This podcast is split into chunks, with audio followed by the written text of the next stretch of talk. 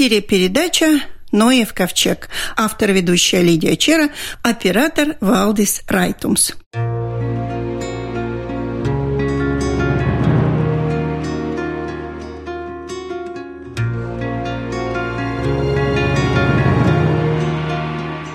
Сегодня наша программа порадует садоводов-любителей.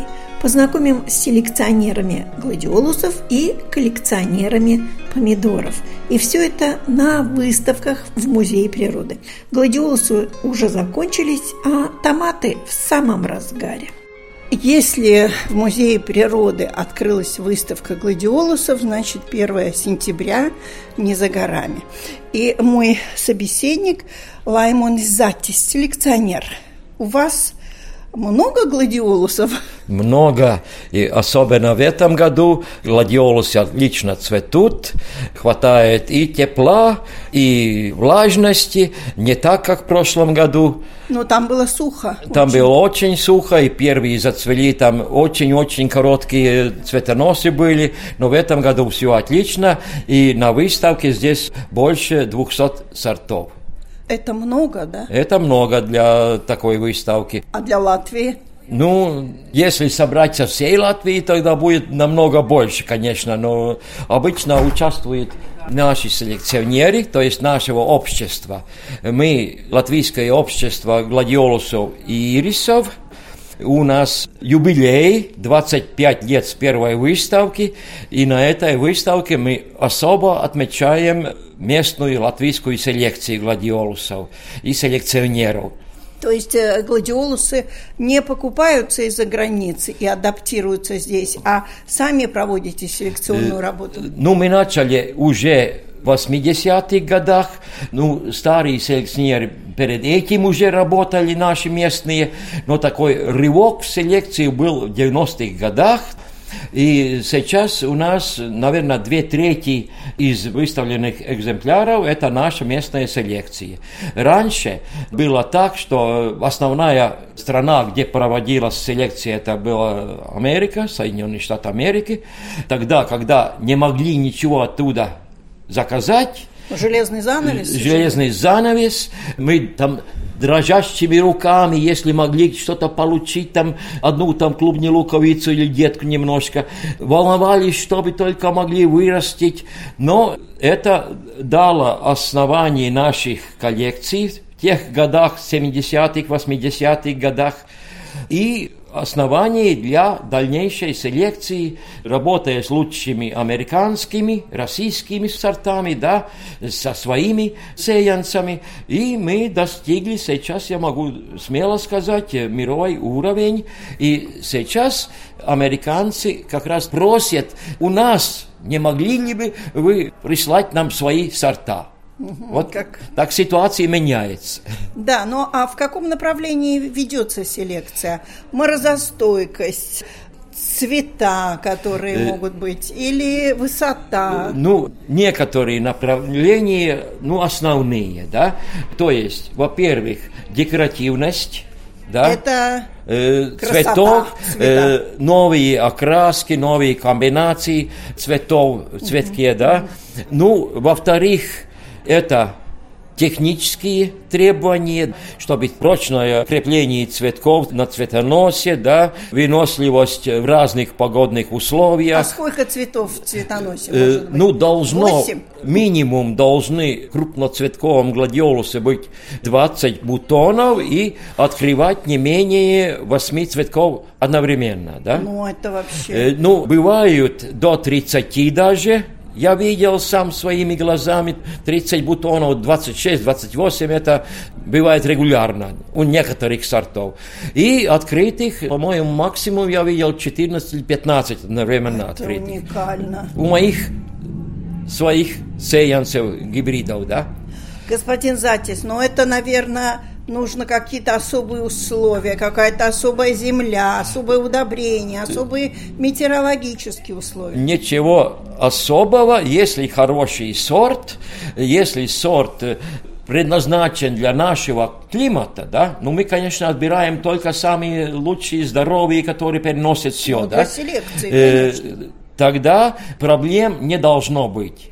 Главное, основные требования. Открытое место, солнце весь день, не сажать там среди кустов или каких-то других растений, да, на открытом поле. У меня просто обрабатывает землю трактором, борос делает как для картошки, и я сажаю туда гладиолус. И все.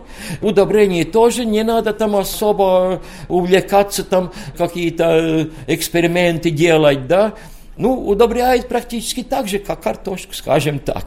Ага. То есть они неприхотливы? Неприхотливы. Главное, хороший сорт, основные требования, может быть и глинистая, тяжелая почва, может быть и песчаная, это не так важно. Просто надо там каждому для своего участка выбрать эту систему работы с гладиолусами. Но практически хорошие сорта не должны болеть в наших условиях. Ну, бывает, там пару луковиц заболели, удалили их. Главное, сажать только здоровый материал, да. ликвидировать те, которые появляются, какие-то признаки болезни, да, у которых, да. и можно выращивать без специальной химии там, мы раньше очень много пользовались, там, э, протравляли луковицы химией, брызгали да. несколько раз за лето, и тогда они росли болезненнее, чем сейчас. Я уже лет, наверное, 30 ничего такого не применяю. Ну, единственная проблема – это трипс, гладиолусный трипс. Это болезнь такая? Это вредитель. Он маленький-маленький, такой миниатюрный, там полтора миллиметра, такая, как мошка такая, да? Ага. И он, он живой, его видно, да? Э, практически невооруженным глазом его не видно. Он, Но черный? Э, он такой серый и прячется в листьях, ну, да. пазухах листьев, да. прячется в бутонах и сосет сок. И э, паразит. Это паразит чаще всего как раз из-за него у нас здесь задают вопросы, у меня там все гладиолусы больные, там цветки не раскрываются, такие как слипшиеся бутоны, да, ага. надо выбрасывать. Я говорю, не надо выбрасывать, это гладиолусный трипс, который высосал сок из бутона, и бутон не раскрывается, значит, надо с ним бороться. Да. Но, к сожалению, к сожалению, у нас уже недоступны самые эффективные инсектициды, то есть актора, номер один, который помогает, да? помогает убивает этот трипс, да, ну, запретили. Да. Практически я даже не могу сказать, что можно применять против него. Ну, единственное, хранить правильной температуре, чтобы он зимой не был активным. Он зимует под чешуей луковицы. Да, да, да, да. Если там температура будет 4-6 градусов в хранилище, он будет Активен. в летаргическом сном да, спать, да? да, как сразу выше 10 градусов, он пробуждается, начинает сосать э, сок, э, размножаться, и весной луковица может быть как камень потом. Ух ты, ух так ты. что это единственная проблема, что у нас сейчас недоступны эффективные средства борьбы вот с этим трипсом, а его привезли с голландскими луковицами к нам, которые продаются там в супермаркетах, да, да. и в разных центрах. Это не карантинный вредитель, да. никто не контролирует, что у нас он завезен и размножается, и убить его очень сейчас сложно. Но только в гладиолусах или в каких-то других еще э, цветах? Есть разные трипсы, но самый вредный это гладиолусный трипс.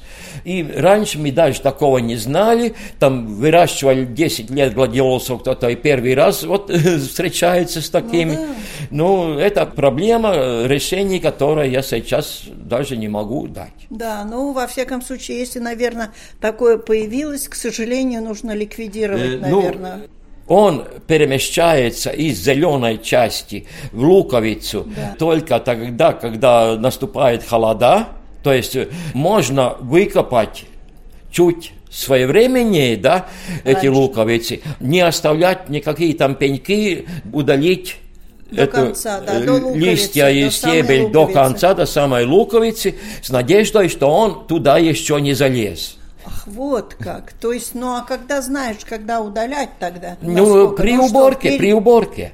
Ну да, но при уборке всегда удаляют тогда, когда остаются такие корешки Э, срезанные. Вот А такие оставлять не надо. Это в любом э, случае. только в старых книгах такой совет. Вот оставьте еще там сантиметр там 3 или 5, я не помню уже.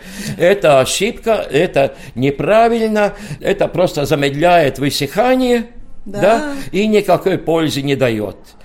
Так что резать или ломать до самой луковицы. До земли почти. Нет, ну выкопанной. А, выкопанные, да, Да, да, да, да. Выкопать. Каждый год Выкопать, надо э, выкапывать. Конечно. Э, Гладиолус луковицы. не зимует, э, надо выкапывать, высушить и хранить в прохладном месте. Да, да. Э, Ну, нежелательно в влажном подвале тоже нежелательно. Ну, да. тогда. Да, плесень будет. Да. Но найти самое прохладное место в городской квартире это, конечно, сложно. Да. И на балконе тоже не будешь Э, хранить. Надо подвал, Да, сухой, и если будет пару градусов минусов, все, тоже погибнут. погибнут. То есть до минусов. Да, до нуля еще так с риском можно опустить, да. да, но минусы недопустимы. А по луковице можно определить, какого цвета? Нет, нет, нет. К сожалению, да? Нет, это Хотелось не... всегда, всегда вот растет, думаю, ну вот сейчас расцветет, тогда увидим, да? Да, бывают темно-красные или розовые, которые там зацветают светло-розовые. Как да. интересно. Ну, обычно вот такие темные, которые ближе к черному, черно-красные такие, ну, бывают обычно темными эти луковицы, но Да. если такой средней окраски, то определить невозможно, да. То есть, когда тебя продают, тоже могут тебе всучить все, что угодно. Ой, будет темно-синий, почти черный будет гладиолус. А вот какой цвет сложнее всего вырастить, селекционировать? Ну, сейчас мы увлекаемся немного такими экзотическими, скажем, Цветами? цветами, где там зеленая каемочка вокруг или какой-то мраморный рисунок э, на весь цветок. Но такие тоже получается. Ну, в свое время было мало хороших голубых, синих и хороших зеленых. Ну, мы тоже сейчас над этим работаем, уже есть хорошие Экземпляры. экземпляры выведены, да. Да, много у нас селекционеров. Вы сказали, 25 лет отмечает общество. Э, да. Сколько вас всего? Ну, раньше еще самый первый, у которого самые большие заслуги в развитии культуры гладиолусов, это Алдон Сверинч. Но он потом перешел на пионы, сейчас пионами занимается, сколько здоровье позволяет, да. Да. Из таких э, первых селекционеров, которые еще кое-что даже выпустили последние годы, это Янс Дипанс, тоже больше уже 95, по-моему, или больше еще лет у него. О, Э, пожилой господин. Да, Висвалдс Винтелис, активный еще селекционер, но тоже старость, 80.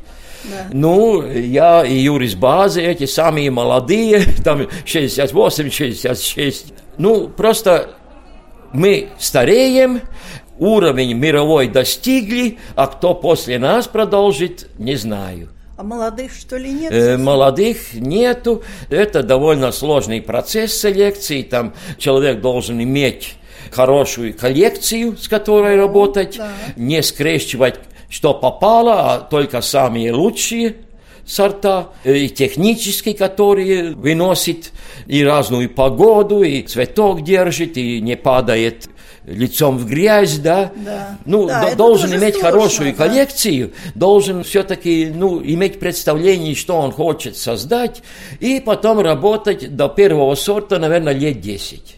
О, Ну, обычно мы выпускаем там сначала выращивание, да, Да. это, э, ну... До этого экземпляра, э, да. Да, до того, как можем дать название, предложить людям 7-10 лет, так в среднем.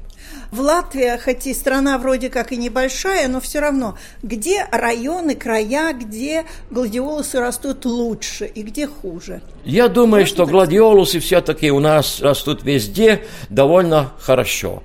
Ну, бывает, скажем, что дожди там в одной части Латвии чаще, чем э, в другой. В семнадцатом году мы видели, что осенью почти из воды приходилось выкапывать гладиолусы. Ну, бывают такие экстремальные ситуации. Но, в принципе, климат довольно нормальный у нас для гладиолуса.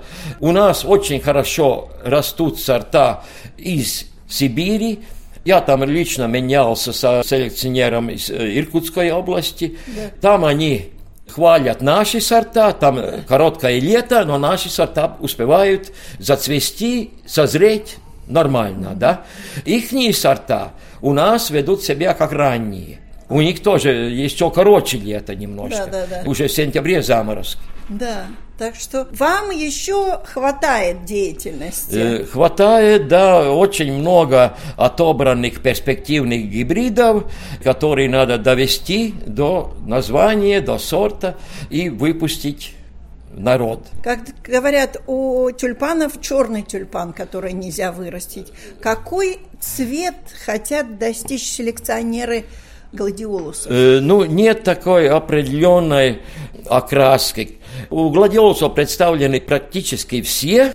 Есть и почти черные, ну, мы особо там не стараемся получить, черный, получить да. там э, еще более черный. В принципе, уже максимум почти там достигнут, да, в бутонах абсолютно черный бывает, ну, раскрывается, посмотрим на свет, э, видно, что там или черно-фиолетовый, или черно-красный, или, ну, да, какой-то. Так что это не главная проблема. Мы просто еще стараемся развить такие типы окраски и гофрировки, которые до сих пор, ну, технически неполноценный, скажем так. Есть очень интересные сорта, там э, особенно окаймленные, зеленой такой гофрировкой вокруг, у которых существующие сорта не очень хорошо держат цветок, там крепление да, не да, очень, да. или там поворачивается вокруг цветоноса, да. да. Ну, это нехорошо, и мы стараемся вот создать такие, которые и были аккуратные, двухрядные, держался цветок, не падал, держался, и цветонос не падал, не изгибался. Ну, вот над этим еще надо поработать. Ну, удачи вам. Удачи спасибо. вам и найти все-таки наследников вашего труда. Угу, спасибо.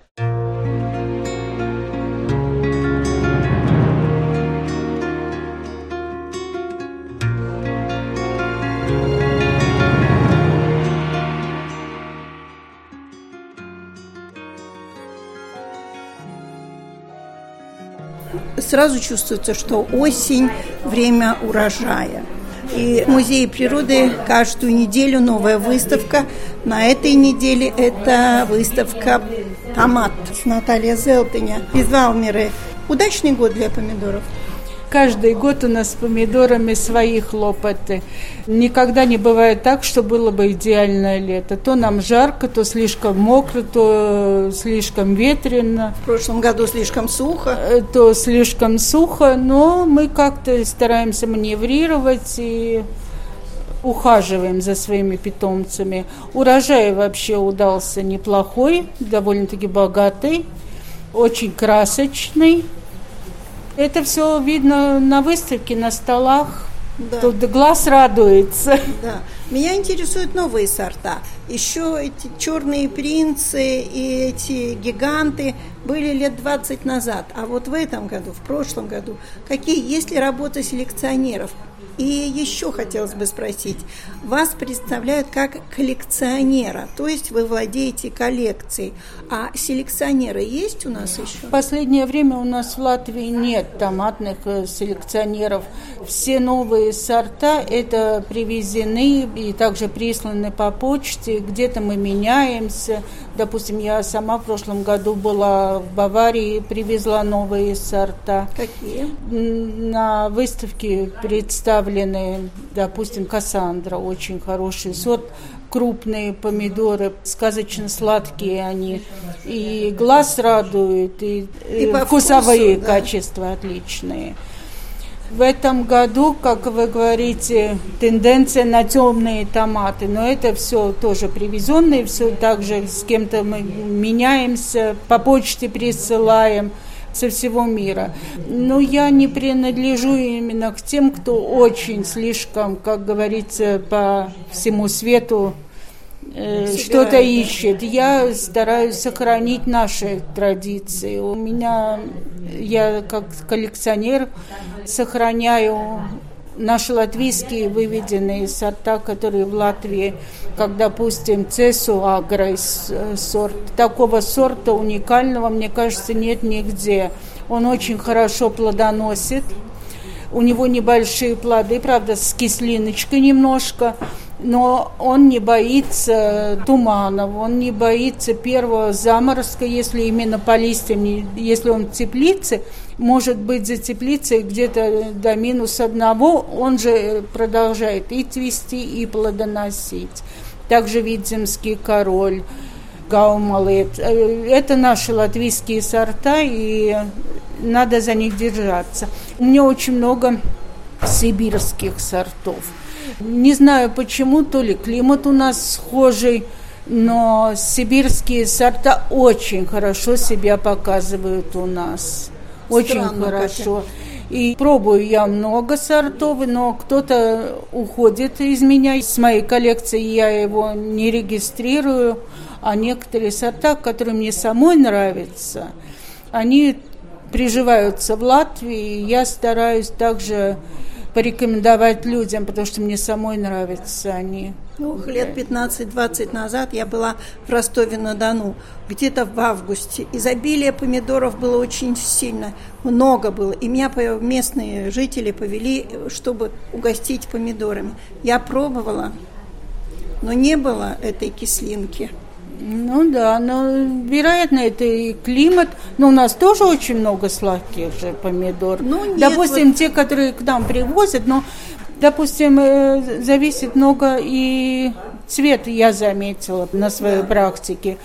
Самые сладкие помидоры это да, это настоящие черные помидоры и зеленые помидоры. Самые ближе к кислой группе это красные помидоры. Дальше за ними идут малиновые, желтые, оранжевые, зеленые и черные. Вот это вот такой, как радуга. От красного более такие кисленькие, и вот до самого этого низа, там, где вот черненький уже там и сладость появляется. Ну, знаете, какой минус у покупных помидоров? Это их кожица толстая. Ну, конечно, это я говорю зимой, когда мы покупаем помидоры в больших магазинах, то нет того вкуса. Я не знаю, как их выращивают, но очень важно ведь иметь вот эту тоненькую кожицу на помидорах. Не то, что только зимой. Зимой это понятно. Они привозятся издалека, их также и надо хранить. Ну и летом те, которые оптом торгуют да. помидоры, им же ведь нужно, чтобы у них был вид товарный. Стандарт. Мы же стандарт, да. Мы сами, допустим, когда идем в какой-то большой магазин, мы хотим, чтобы у нас помидоры были все одинаковые, красивые. Мы берем их руками, также крутим, вертим. Наши любительские сорта так нельзя. Пару рук они пройдут, они начинают уже расползаться.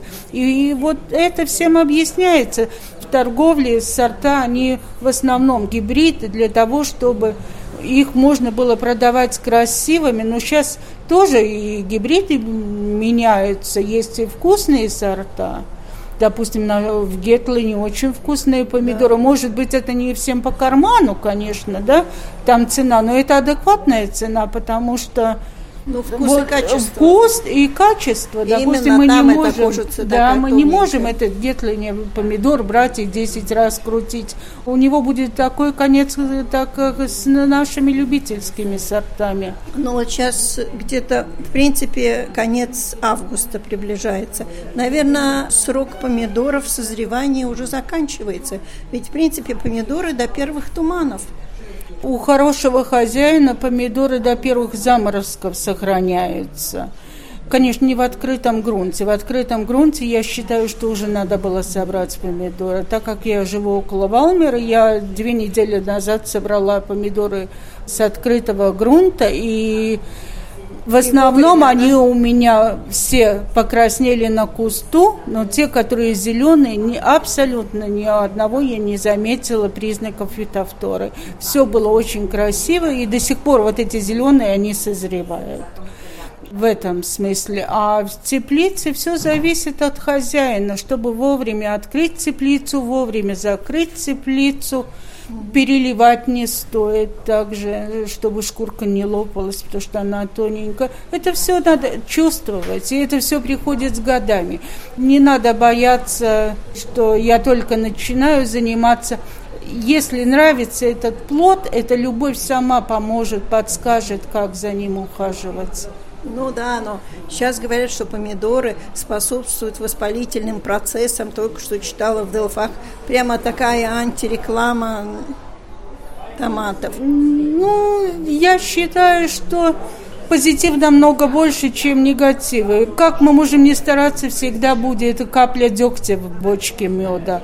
Я считаю, что у меня помидор, так как я бывшая рижанка, и вот эти первые помидоры, что рижские теплицы поставляли в магазин, они были только ранней весной и очень, да, и очень дорогие. Но мне в детстве как-то там а, покупали родители, также и консервированные из Болгарии привозили. Для меня, так как помидоры это вершина пирамиды рациона, и поэтому я вижу только позитив в помидорах. Мы Но же знаем, антиоксиданты. Что, конечно, красные помидоры у них ликопин. Это одна группа, которые как антиоксиданты, витамины, калий. Желтый – это же каротин. Не каждый бур может морковь грызть почему бы не съесть помидор. Зеленые, также это салат, может быть, кто-то листовой не очень любит. Черный, не каждый может за черникой съездить. И вот этот вот салат, весь вот с этой вот томатной радугой, это же, что может быть позитивнее? Какой там негатив?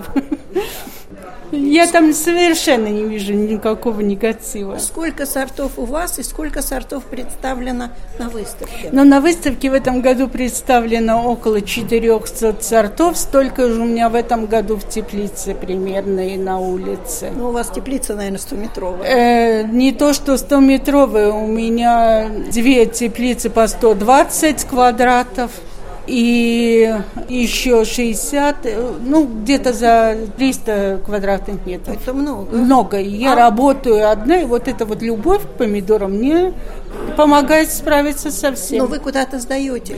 Э, нет, я очень мало. Единственное то, что я своим друзьям, родственникам, но это все после выставки, когда я соберу семена. У нас же, э, кстати, пользуясь э, эфиром, я приглашаю всех на томатный праздник в Бренгуле около Валмеры. Он в этом году будет уже третий раз происходить, и он 31 августа я всех приглашаю. Там будет такая же большая выставка, как здесь в Музее природы. Плюс там будет мастер-классы, даже томатное пиво у нас будет. Также культурная программа будет, э, которую будет вести помидорчик с садоводом. Там будет всем чем заняться, как Брангули. от самых маленьких до сеньоров – концерт будет, э, постановка также будет, и в конце точечка будет бал и танцы. У нас свой гимн даже есть томатный. Там ну, так сочинила. вы томатный край. Мы томатный край. У нас вот фестиваль уже третий год будет. Да. Приглашаем. А выставка томатов в Музее природы в этом году 20 раз. 20 раз, да. Я, правда, сама не участвую так много, потому что я именно занялась этим коллекционированием, когда осталась без работы и занялась своим любимым делом. И вот мой хобби и работа, это все объединяется. Ну, прекрасно. Моя программа «Ноев ковчег» будет звучать в субботу в 15 часов, но в воскресенье еще можно успеть на выставку. Конечно, и кто не успеет в воскресенье, ждем всех в Бренгуле, там же будет, как я вам сказала, выставка, но можно не успеть в воскресенье. В воскресенье выставка 10 или с 11, может быть, я ошибаюсь, потому что это последний день, и включительно до 4. Там мы уже собираемся и освобождаем помещение до следующей выставки. У нашего микрофона была коллекционер помидоров Наталья Зелпиня. На этом наша передача заканчивается. Всего вам доброго.